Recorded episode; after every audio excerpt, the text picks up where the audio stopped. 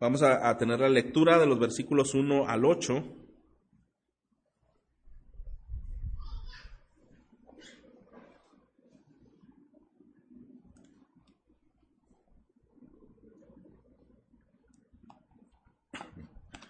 Voy a leer, hermano, y puede seguir con, con su vista. Romanos 4,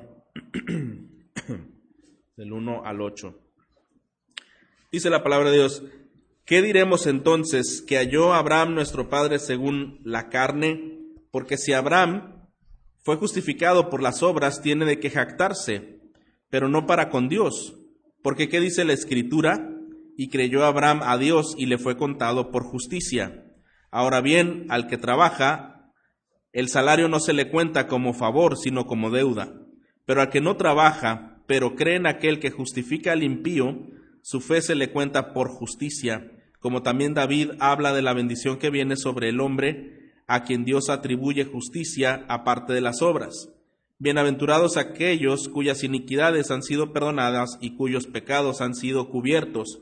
Bienaventurado el hombre cuyo pecado el Señor no tomará en cuenta. Lo que vamos a ver esta mañana, hermanos, nuevamente, a forma de pregunta es si hay una justa justificación, o sea, si hay justificación justa. Y esta palabra justificación la acabamos de cantar y es desde luego el corazón del Evangelio. Cuando nosotros entendemos más sobre esta palabra, comprendemos que de eso pende toda la vida cristiana, todo el nuevo nacimiento, todo lo que un creyente puede ser, puede llegar a ser y todo lo que un creyente es. Pero vamos a explicar un poquito más esta enseñanza. Vamos a tomarla en cuatro preguntas. Esta enseñanza va a contestar cuatro preguntas. Y la primera es, ¿qué significa ser justificado? Desde luego, creo que eso sería lo principal que queremos responder. Entonces esta palabra se usa en un contexto judicial. Eh, cada, cuando un hombre es llevado a un tribunal para ser juzgado sobre algún crimen que se le está eh, atribuyendo, bueno, este, este hombre que está frente al jurado tiene que ser condenado o tiene que ser justificado. Esto significa que tal hombre será declarado inocente o será declarado culpable, de acuerdo a todo lo que se le atribuye haber cometido. ¿Qué nos dice la Biblia en Proverbios 17:15? Vamos un momento allí.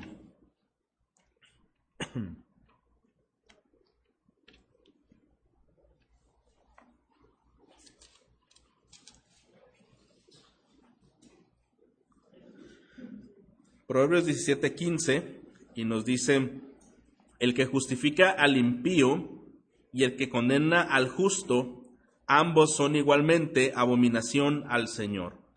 Esta palabra aquí aparece y lo hace en una manera muy seria, en una expresión muy seria.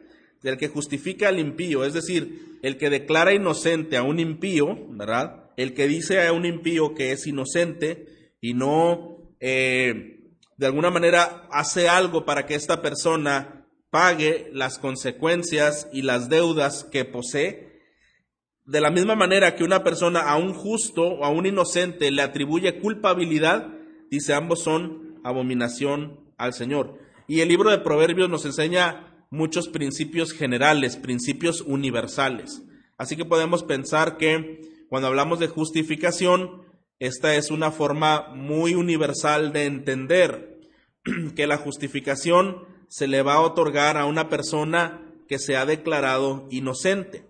Y declarar a una persona culpable o declarar culpable a un inocente, como dice ambas acciones, son reprobadas ante Dios. ¿Qué se espera de una persona culpable? Si estamos ante una corte y una persona está acusada de diferentes delitos, ¿qué se espera de una persona culpable, hermanos? que sea condenada, ¿verdad? Que pague por todos los crímenes que se le adjudican. Entonces, el culpable debe ser condenado. ¿Y qué debe pasar con el inocente? Se espera que sea absuelto, ¿no es así? Que no se le atribuyan eh, acciones que no realizó y mucho menos se le apliquen consecuencias de algo que no ha hecho. Bueno, esto es lo que nuestra mente alcanza a entender y de acuerdo a lo que este proverbio nos enseña, cómo debemos entender en esos términos, cómo un, no solo un creyente, sino cualquier persona debe actuar respecto a estas dos realidades de culpabilidad e inocencia.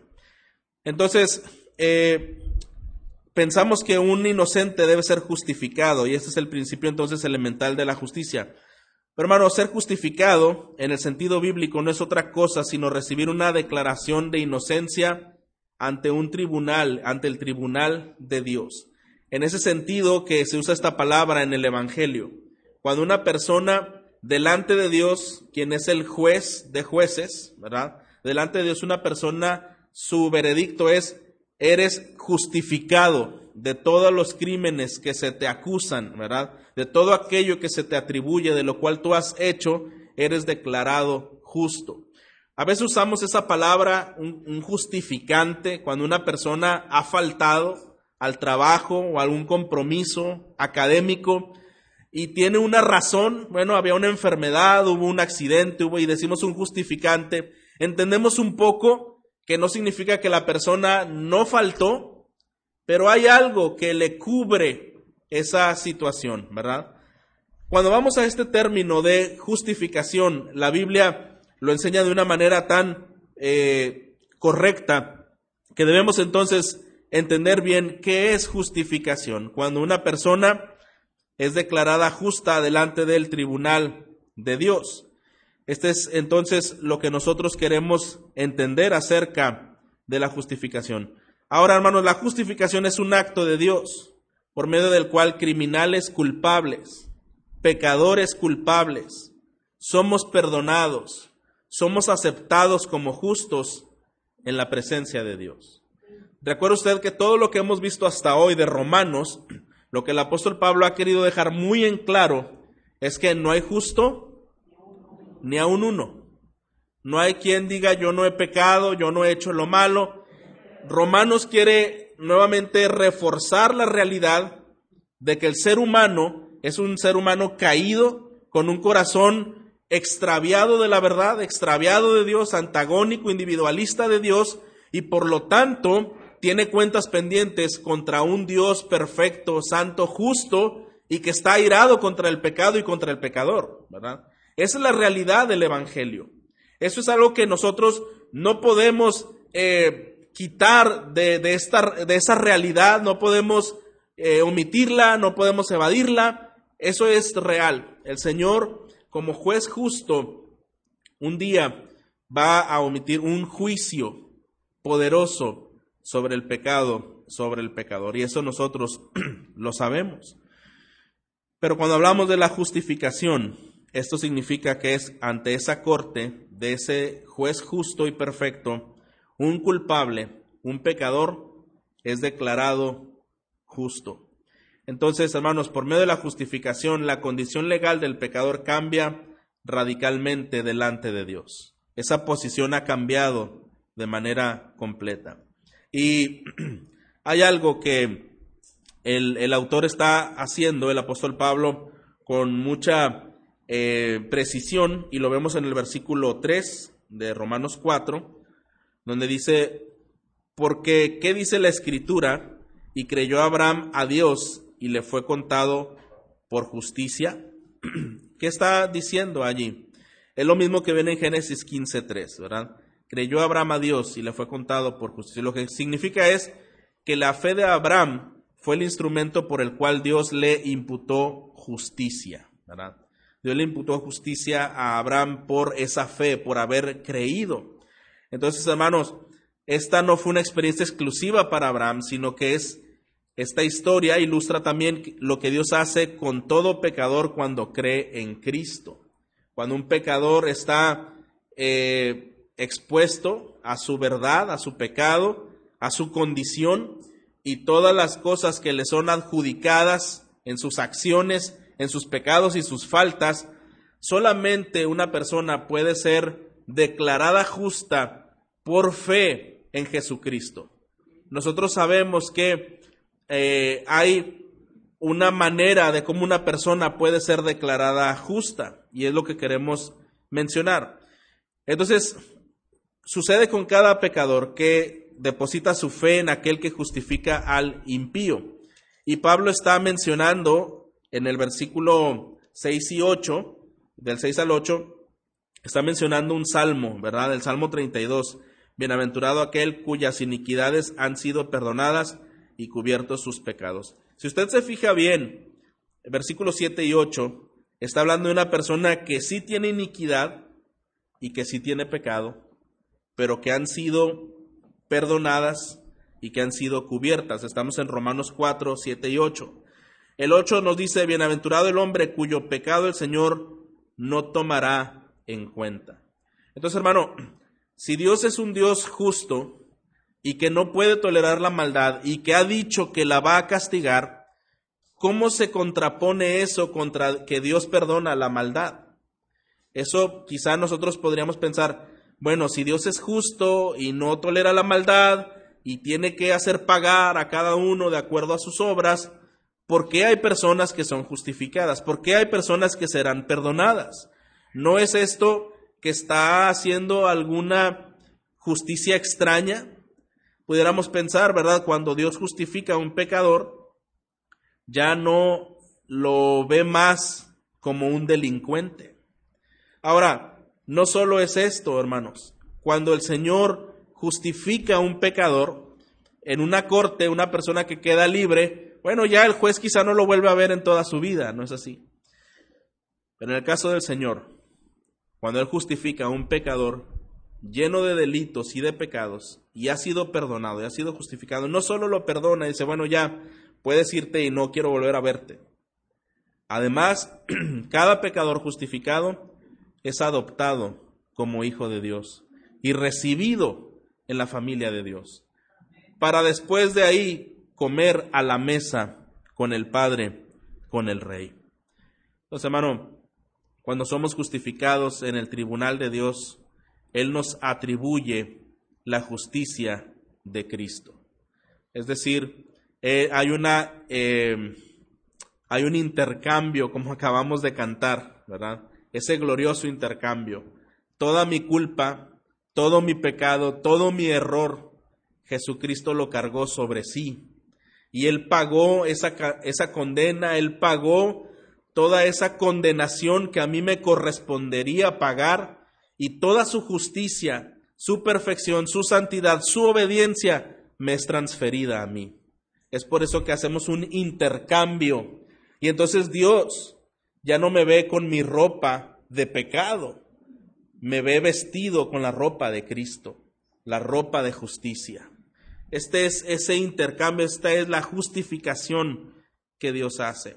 Entonces, entendamos algo, hermanos, cuando Dios justifica a un pecador, no solo ya no le ve como un delincuente, le ve como una persona justa que ha cumplido perfectamente toda la ley moral de Dios. Ahora, ¿quién de nosotros ha sido capaz de cumplir perfectamente la ley moral de Dios. Ninguno. Otra vez, todos Romanos ha pasado suficiente tiempo para explicarnos eso. Que no solo nadie lo ha hecho, sino que nadie podríamos hacerlo. No tenemos la posibilidad, la capacidad de perfección para hacer algo así. Cuando un juez declara justo a una persona, ¿verdad? Sabemos entonces queda absuelta cuando Cristo declara justo a un pecador, este pecador le ha sido imputada toda la justicia de Dios a favor de su vida. Y es decir, como si esa persona desde el día que nació hasta ese momento ha vivido en perfección, cumpliendo la ley en cada punto y siendo obediente en toda su vida. Imagínese todo lo importante que representa para nosotros, hermanos, entonces la justificación. ¿Por qué cree que Pablo dice más adelante en Romanos, ¿quién acusará a los escogidos de Dios? Si Dios es el que qué? El que justifica, ¿verdad? Porque el enemigo normalmente intenta destruir esa obra del Señor, susurrando al oído y diciendo, acuérdate tú quién eres, acuérdate lo que hacías, acuérdate de tus pecados. Pero una persona que ha llegado a Cristo, todo eso el Señor lo ha justificado. Tenemos una nueva naturaleza, tenemos una nueva posición delante de Dios y nos ha sido imputada, nos ha sido atribuida la justicia de Dios en nuestra vida, no porque nosotros hayamos sido obedientes, pero es porque Cristo fue obediente, ¿verdad? Esta es la justificación. Y la pregunta sigue, la siguiente pregunta que se lanzó hace un momento queda todavía sin responder. ¿Cómo se puede complementar, cómo se puede entender ah, que Dios pueda mantener intacta su justicia cuando al mismo tiempo, ¿verdad? Está justificando a un pecador. Todavía seguimos haciendo esa pregunta. Quizá Dios quiere dejar pasar nuestras faltas y transgresiones y nuestra culpabilidad. Y hay una palabra que se usa también en esos términos judiciales. Quizá quiere, quiere el Señor otorgar una amnistía. La amnistía es la decisión de un tribunal de pasar por alto un mal proceder. Entonces se renuncia a llevar a cabo, eh, llevar, llevar el caso a la justicia, ¿verdad? Se cierra el procedimiento y se dice, bueno, ya, ya no. Y esta amnistía es de la misma, la misma palabra de la que en el griego viene la palabra amnestia, que después se dice amnesia, que es olvido. Algo que se olvidó. Sí existió, sí pasó, pero ya se olvidó. Hermano, pero la justificación y la amnistía no son la misma cosa. En la amnistía, una persona simplemente se rehúsa castigar, ¿verdad? Se rehúsa reprimir, reprender y queda un acto al olvido, derivado al olvido. si Dios simplemente decidiera pasar por alto nuestros pecados, Él decidiera simplemente olvidarse de ellos, todo lo que hemos violado la ley muchas veces, entonces Dios estaría violando ese principio elemental que vimos en Proverbios. El que justifica al impío y el que condena al inocente, ambos son abominación a Jehová. Entonces Dios estaría contradiciendo su propio carácter, Dios estaría contradiciendo su propia norma de justicia, estaría contradiciendo su propio sistema, ¿verdad? Pero hermano, no es eso lo que el Señor hace. Por eso algunas personas pueden tener un concepto de Dios errático y dicen, pues Diosito es muy bueno, ¿verdad? Él no le va a hacer nada a nadie. Tú a Él pídele y Él al final va a perdonarte todo lo que tú hagas hay algunas cosas extraídas un poco de algo de verdad, pero está distorsionado e, esa, e, esa información.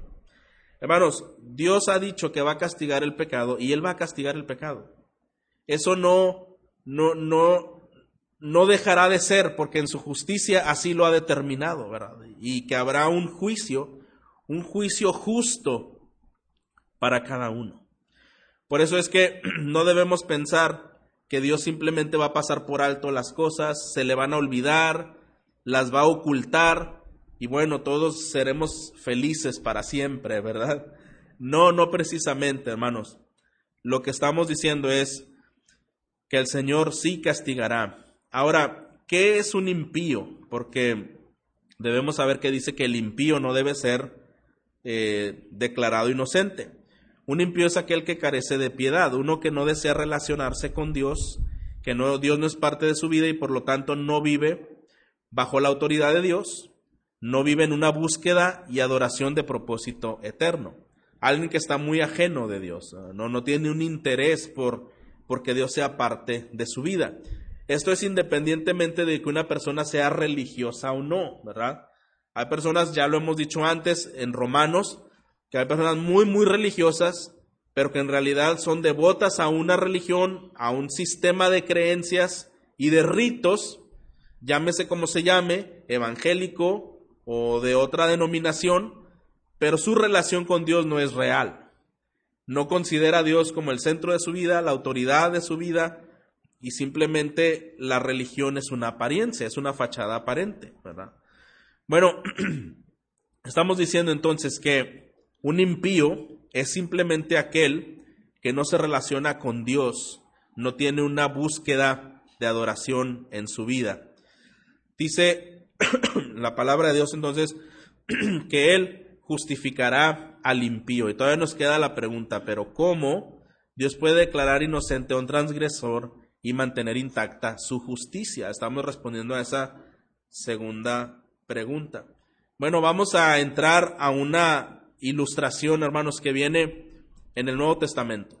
¿Cuánto sabemos de la historia de Filemón? Una carta en el Nuevo Testamento de un capítulo, ¿verdad? Muy bonita esta historia. Yo le recomiendo que usted pueda leerla. Nos habla acerca de un hombre llamado Onésimo.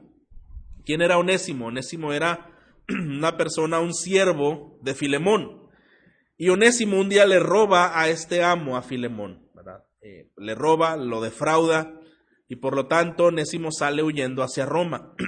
en Roma vuelve a cometer otro delito, continúa con su proceder, y entonces es llevado a prisión.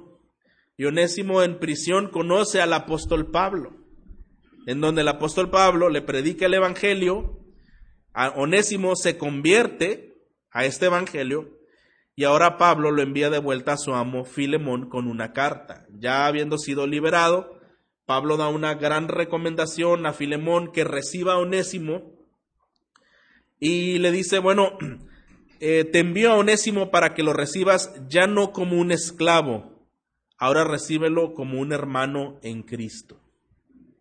¿Ve ese cambio de posición? Y algo más allá, hermanos, que dice en Filemón 1.8. Filemón 18, perdón. Y si en algo te dañó o te debe algo, ponlo a mi cuenta.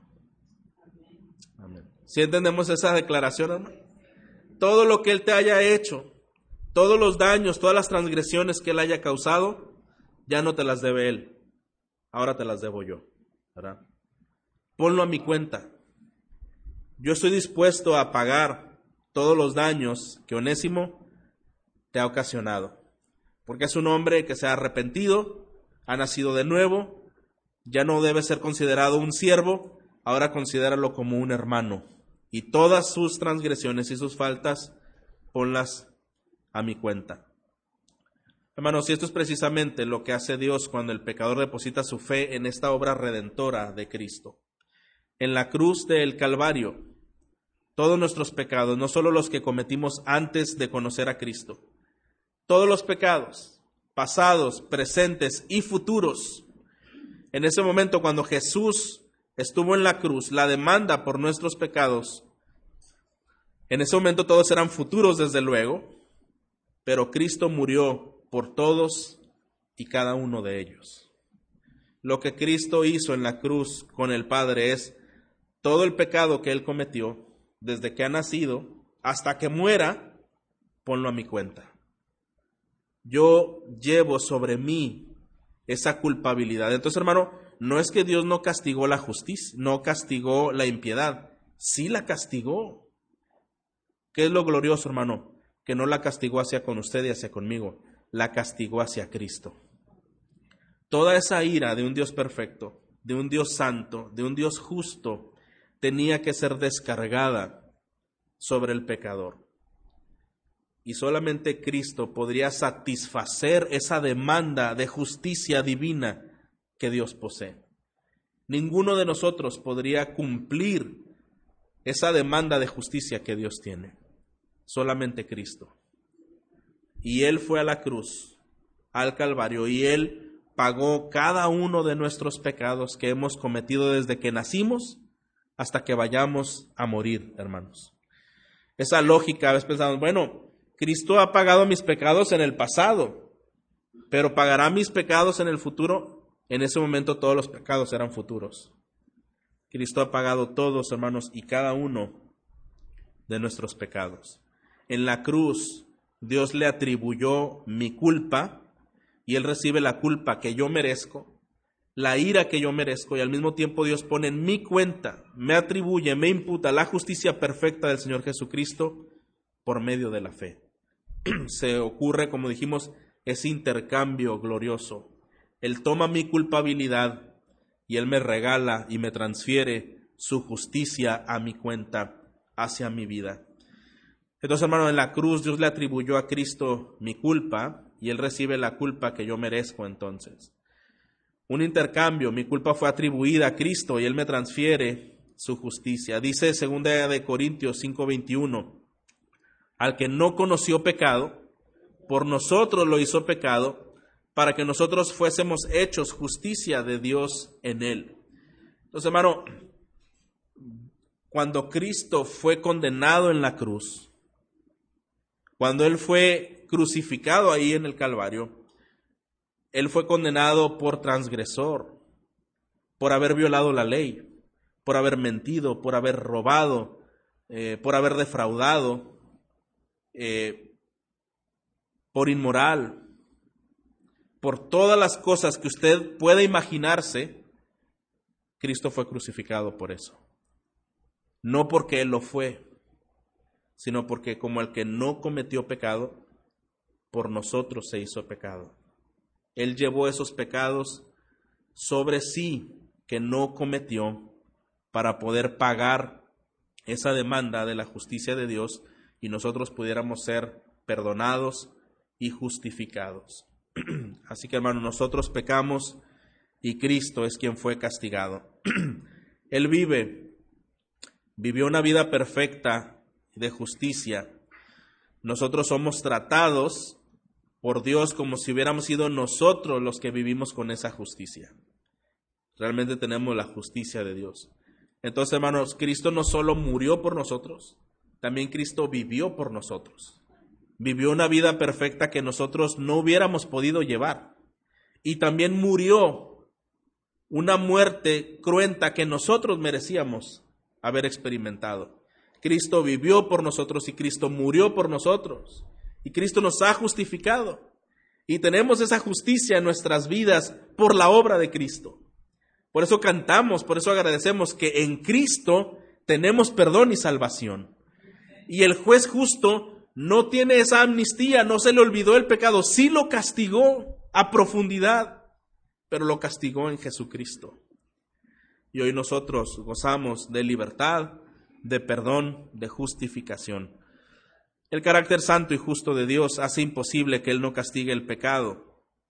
Sin embargo, en un acto de amor incomprensible para nosotros, Cristo recibe el castigo de todas nuestras transgresiones y así, hermanos, su justicia es transferida a nosotros. ¿Qué nos dice Romanos 3, 24 al 26? Voy a leer esta porción. Romanos 3, 24 al 26. Dice, siendo justificados gratuitamente por su gracia, mediante la redención que es en Cristo Jesús, a quien Dios puso como propiciación por medio de la fe en su sangre, para manifestar su justicia a causa de haber pasado por alto en su paciencia los pecados pasados, con la mira de manifestar en este tiempo su justicia, a fin de que Él sea el justo y el que justifica al que es de la fe de Jesús. Vamos a contestar la tercera pregunta. ¿Cómo puede un pecador acceder a este hecho extraordinario? ¿Cómo puede un pecador acceder a esta bendición única? Bueno, estos versículos nos lo han dicho una vez más, hermanos, únicamente por medio de la fe, ¿verdad? 3.21. Eh, Pero ahora, aparte de la ley, la justicia de Dios ha sido manifestada, confirmada por la ley y los profetas. Y versículo 27. ¿Dónde está pues la jactancia? Queda excluida por cuál ley, la de las obras, no, sino por la ley de la fe, ¿verdad? Solamente por la fe. Entonces, hermano, ¿qué ocurre cuando una persona eh, expresa esa clase de fe? ¿Cómo es expresada la fe? La fe se expresa en arrepentimiento, hermanos. El arrepentimiento es cuando nosotros estamos de acuerdo con Dios, con sus declaraciones, con eh, su información respecto de nosotros como pecadores. Y volvemos al punto, hermanos. Por eso es que es muy difícil para una persona religiosa que se crea justa acceder a este beneficio de justificación y de perdón de pecados. Porque, hermano, para que una persona acceda con fe, tiene primero que haber estado de acuerdo con Dios de que es una persona derribada, pecadora, hostil, necia, fracturada delante de Dios y un enemigo hacia Dios. Cuando una persona se ve con todas estas realidades sobre su vida, entonces llega al arrepentimiento. Le pide al Señor perdón por esa vida tan antagónica, tan contraria a la voluntad de Dios, y entonces considera al Señor como lo más bello que puede existir y que quiere, quiere tener en su alma. Cuando una persona no se ve de esta manera pecadora, arruinada y antagónica ante Dios, siempre va a mantener un derecho de querer protestar, pero yo no soy tan malo. Por lo tanto, como no soy tan malo, no necesito tanto, tanto, tanto así de Dios, no necesito. Otros necesitarán más, ¿verdad? Yo menos. Una persona bajo ese criterio no puede conocer a Cristo como Salvador. Porque no hay un arrepentimiento verdadero. ¿Qué pasó con los fariseos, hermanos? Al final, entre todo el pueblo judío, porque ellos no pudieron reconocer a Cristo porque se creían justos. Al contrario, lo que pasó es que cada vez que Cristo les confrontaba su pecado, se llenaban más y más de ira y de ira por su supuesta justicia, hasta el punto que maquinaron matarlo. Esto ocurre con un corazón cerrado que no ve su realidad, su verdadera condición espiritual. Por eso sabe que, hermano, aún la fe es obra de Dios en el corazón. Cuando una persona se ve a sí misma pecaminosa, destruida, transgresora, y va a Cristo en arrepentimiento y con esa fe es que Dios está haciendo una obra en su corazón. Al contrario, cada vez que somos confrontados con nuestro mal y reconocemos la necesidad que tenemos por el Señor, debemos dar gracias a Dios porque Él está obrando en nosotros. Él está despertando en nosotros ese sentir de dependencia, de humillación que necesitamos a Él como nuestro Dios. Arrepentimiento y fe son dos cosas que ocurren. Solo por esa fe el pecador puede ser justificado delante de Dios. La fe le permite creer lo que esta persona es y lo que Cristo es y que Cristo ha pagado por esos pecados. Hermanos, pareciera cuando nosotros estudiamos estos temas como que los hemos escuchado, ¿verdad? Pero algo que hemos estado analizando en los capítulos anteriores, no es cierto que el hombre siempre busca tener por lo menos una pestaña de autosatisfacción y de decir, bueno, yo poquito pude contribuir para estar en las cosas de Dios o para ser salvo, ¿verdad? Y lo que vimos es que no, ninguna justicia. ¿Cómo ve el Señor nuestras justicias? ¿Cómo dice Isaías? Como trapos de inmundicia. Y pone la imagen como era la gente que tenía lepra, ¿verdad? Pues vendada, se caían pedazos de carne viva. Imagínense lo que esos. Cuando uno quiere presumir una justicia delante de Dios, ¿cómo ve él esas justicias como trapos de inmundicia, indeseables? Y esto nos lleva otra vez más y más a la convicción, hermanos, de que no hay nada que el ser humano pueda hacer para ganar un favor de Dios. ¿De acuerdo? No hay nada que podamos hacer para impresionar a Dios, mucho menos para ganar su favor o la salvación. El creyente es justificado solamente por la fe, no por las obras, no por las cosas que, que argumente haber hecho o argumente ser esta persona, solamente por la fe. Y esa fe le lleva a reconocer lo vil y pecador que es y lo glorioso y perfecto que es Cristo. Esa fe es así y solamente. Entonces, hermano, solo por fe el pecador es justificado delante de Dios. Ahora, no es la fe la que salva al pecador, es Cristo por medio de la fe, ¿verdad? Es decir, la fe es un instrumento por medio del cual nos apropiamos de la gracia de la justificación que solo se encuentra en Cristo. Porque este es otro error que algunas personas, bueno, es que yo tuve mucha fe, ¿verdad? Este, pues yo soy salvo gracias a mí que tuve mucha fe. Error, ¿verdad? Nosotros somos salvos por la obra de Cristo.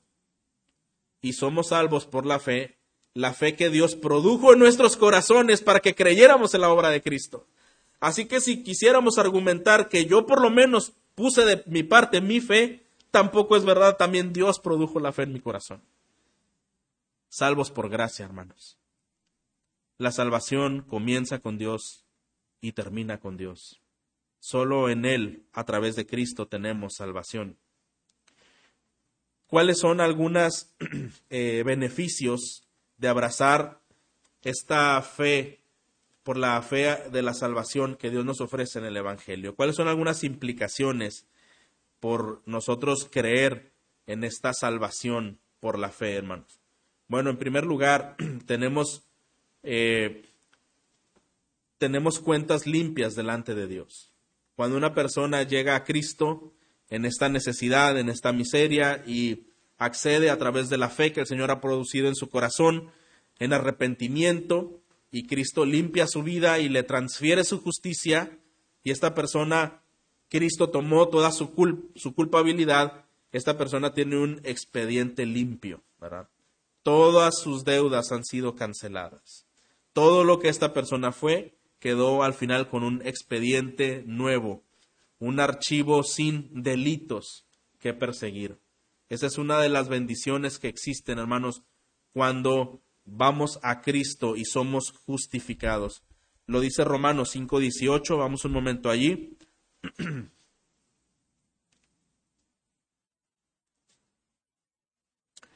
Así pues, tal como por una transgresión resultó la condenación de todos los hombres, así también por un acto de justicia resultó la justificación de vida para todos los hombres.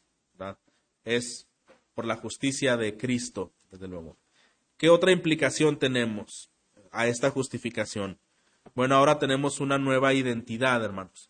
Dios ya no nos ve a nosotros eh, como esos transgresores, ¿verdad?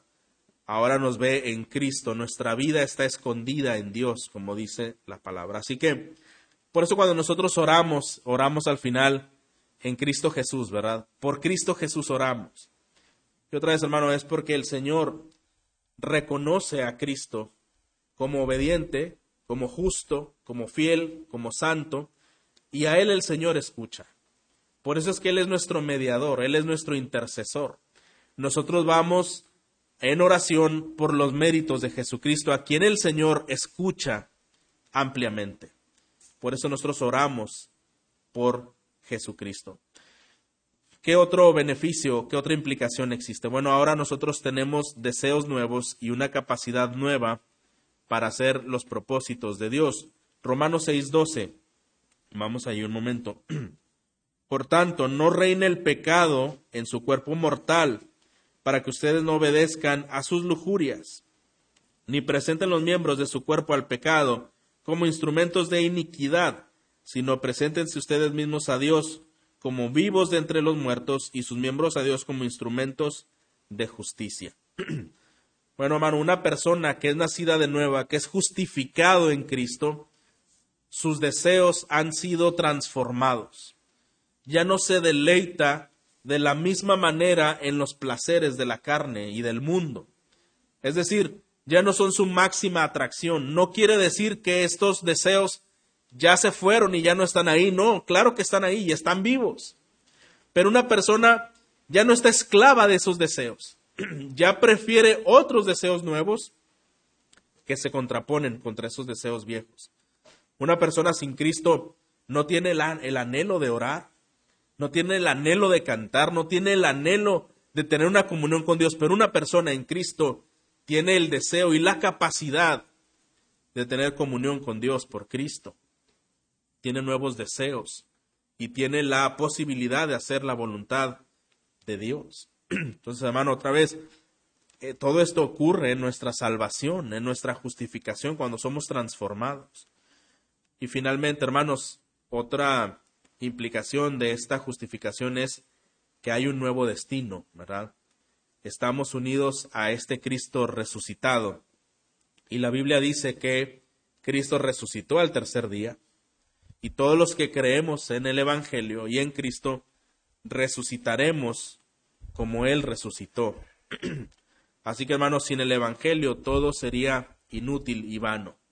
Sin el Evangelio Toda riqueza sería como una pobreza y la sabiduría sería una locura y la fortaleza una debilidad.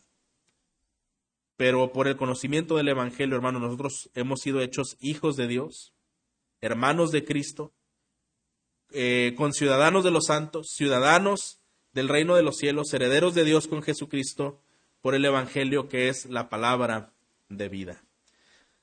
Cada uno de nosotros, hermano, debe preguntarse entonces, ¿existe una justa justificación? Cuando la Biblia dice que ¿Es malo justificar al impío? Pero la Biblia dice que, que Dios sí justifica al impío, pero hemos respondido que eso no significa que Dios quitara el castigo y la condenación, sino que simplemente hubo un sustituto quien pagó todos esos pecados que nosotros merecíamos y ese fue Jesucristo. Y entonces hoy entendemos que por Jesucristo somos justificados. No pensemos en, ah, pues Diosito no ve, no va a ver, se le va a olvidar. Cada pecado, hermanos, que nosotros cometemos ha sido castigado en Cristo. La demanda de un Dios santo, perfectamente justo, ha sido cumplida, esa ira, esa demanda, en un ser obediente y perfecto que fue Jesucristo. Nos ha transferido su justicia y Él llevó sobre su vida el pecado de todos nosotros. Hoy nosotros tenemos entonces libertad, hoy nosotros tenemos vida nueva, hoy nosotros tenemos una nueva identidad, tenemos también un nuevo destino y tenemos desde luego, como dijimos, esa capacidad de hacer cosas nuevas para la gloria de Dios y nuevos deseos que antes no teníamos. Gracias a Dios por su justificación.